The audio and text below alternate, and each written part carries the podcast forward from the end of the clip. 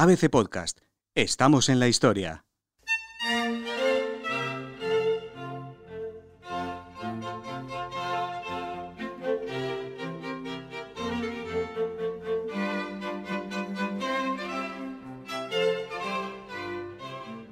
El compromiso entre el futuro rey de España, Fernando VI, y la hija del rey de Portugal, Bárbara de Braganza, devino en una ridícula guerra por ver qué reino la tenía más grande, en lo que a lujo y ostentación se refería.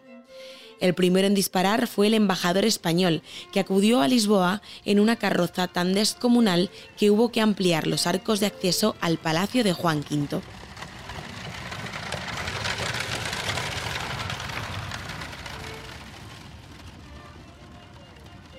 Herido en su orgullo, el rey portugués respondió enviando a Badajoz, lugar elegido para la boda, una comitiva real de 77 canónigos y un número desmesurado de soldados. Y esto solo era el principio. Los españoles talaron 1.500 árboles para la construcción de los estrados sobre el río Calla, mientras que el concejo de Badajoz, ciudad pobre y olvidada, estiraba su presupuesto para un programa de festejos sin igual en su historia.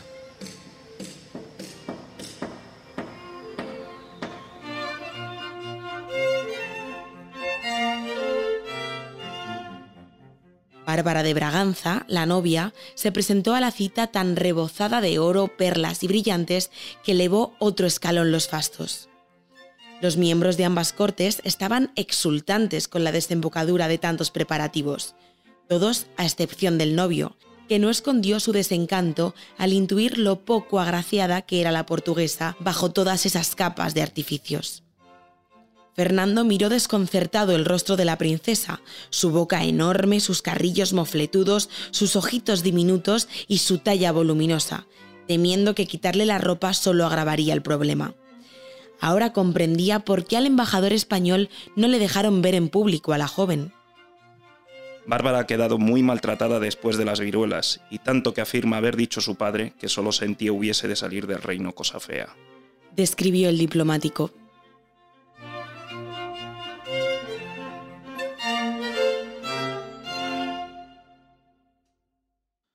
Fernando nunca terminó de hacerse a la cara de su esposa, que era fea de rebaba, a pesar de que tampoco pudo acostumbrarse a vivir sin ella. Bárbara era un millón de veces más despierta que su marido. Conocía, aparte del portugués, el español, el francés, el italiano, el alemán y el latín. Fernando, en cambio, aunque en lo físico era muy parecido a su padre, todo lo que portaba de hermoso lo tenía delimitado a nivel intelectual. Su carácter introvertido y melancólico no ayudaba a disimular estos defectos. El joven había sentido desde la niñez un vacío que cubrió la rolliza bárbara, hacia la que desarrolló una relación de dependencia.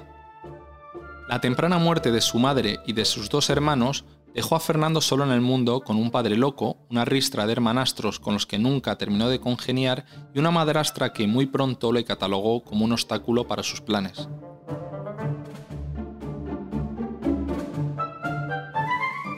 La discreta personalidad del rey y la ausencia de grandes gestas militares hacen que el reinado sea menospreciado como la antesala del de Carlos III. Un paréntesis para coger aire tras la angustia que caracterizó al de Felipe V. Pero lo cierto es que ya con Fernando prendieron en España las ideas ilustradas. Floreció el mejor teatro de Europa, se desarrollaron nuevas técnicas agrícolas, se completó la reconstrucción de la Armada, se aseó la economía y se ganó prestigio internacional con un periodo de paz que no surgía de la necesidad, sino de la convicción de que ni Francia ni Inglaterra resultaban socios fiables a largo plazo. Y todo ello en cuestión de una década.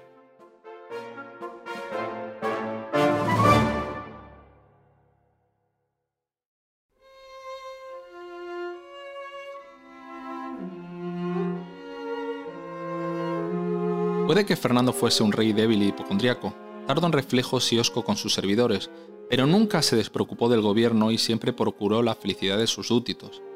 Su esposa aportó la lucidez política que a él le faltaba para mantener el equilibrio entre los partidos palaciegos. Que, a pesar de todo, no fueron reyes ajenos al sufrimiento de su pueblo, lo demuestra su respuesta frente a los problemas de hambruna del año 1750 en Andalucía, el rey no dudó en abrir el erario público para paliar el azote del hambre en sus reinos.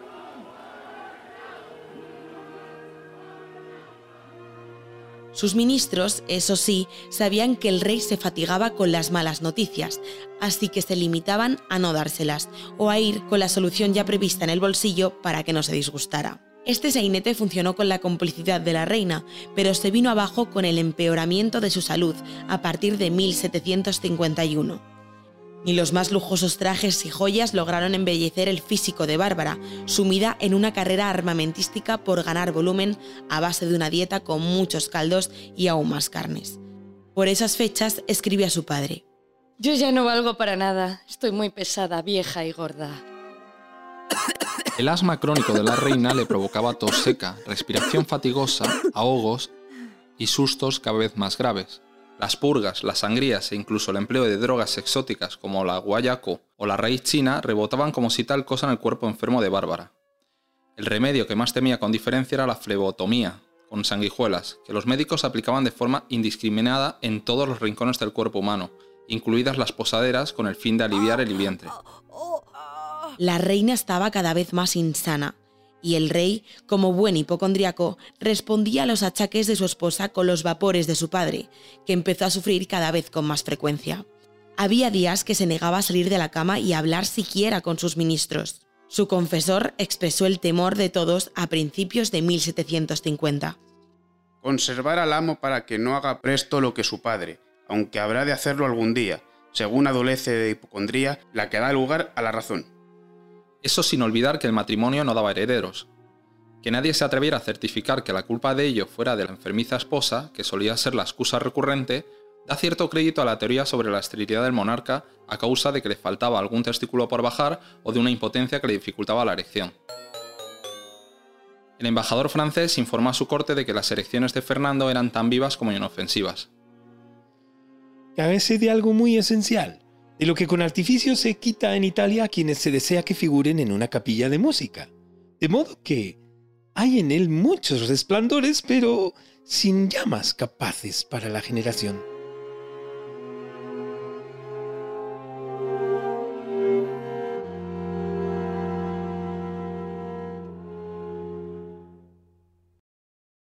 Lo largo del año 1757, los médicos de la reina alertaron de que la pésima salud de Bárbara había entrado en una fase terminal.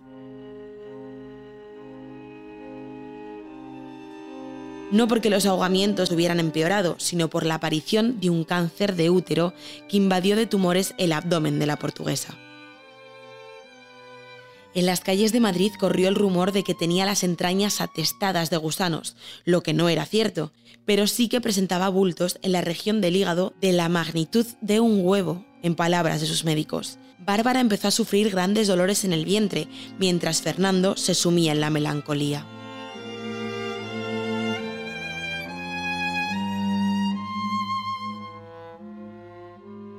El año 1758 transcurrió bajo la certeza de que la vida de Bárbara, y con ella la felicidad del rey, perecerían más pronto que tarde.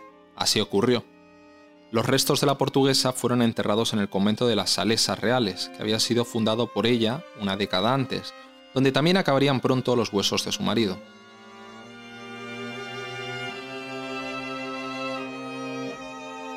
El pueblo había amado a la reina como jamás lo hizo con Isabel de Farnesio, y, sin embargo, su testamento manchó para siempre su reputación.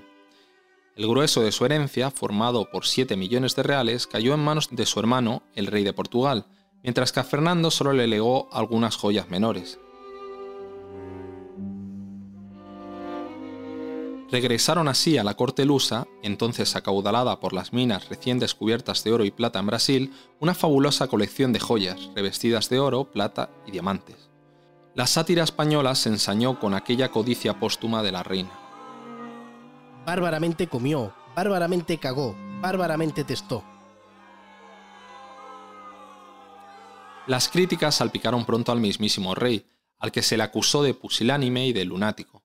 El monarca respondió a las sátiras con la peor campaña de imagen que se recuerda en la historia de la monarquía.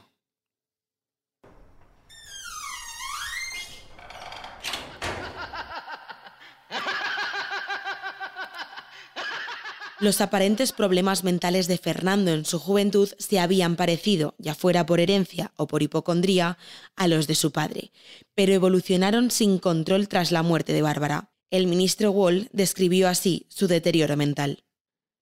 Dice que lo siente venir, que le empieza a subir desde el vientre y llega a la cabeza, que allí siente bullir una cosa que le parece que se le va a fijar y que se ha de morir dándole un accidente o que se ha de volver loco. Cuando le da este vapor tiembla todo él y la cabeza le queda temblando por un rato y muda de color.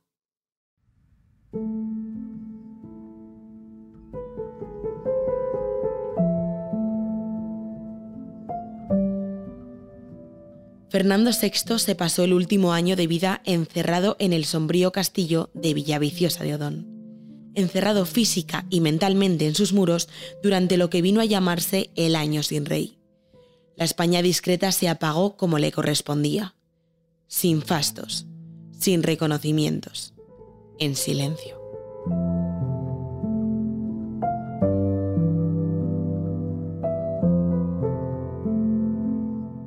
Los actos de despedida a Fernando fueron más bien humildes, debido a que la nueva monarquía no estimaba que fuera aquel el momento más propicio para homenajear al rey loco y a su codiciosa esposa. En un totum revolutum interesado se encajaron los 13 años del reinado fernandino como un apéndice extravagante, entre las reformas borbónicas de Felipe V y la despampanante ilustración que trajo Carlos III de Italia tras la muerte sin herederos de su hermanastro.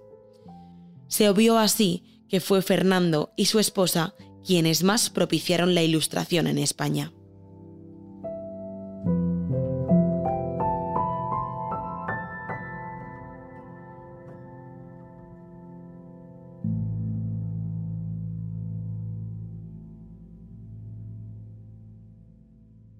Puedes escuchar todos los episodios en abc.es, iVoox, Wanda, Spotify, Apple Podcast y Google Podcast.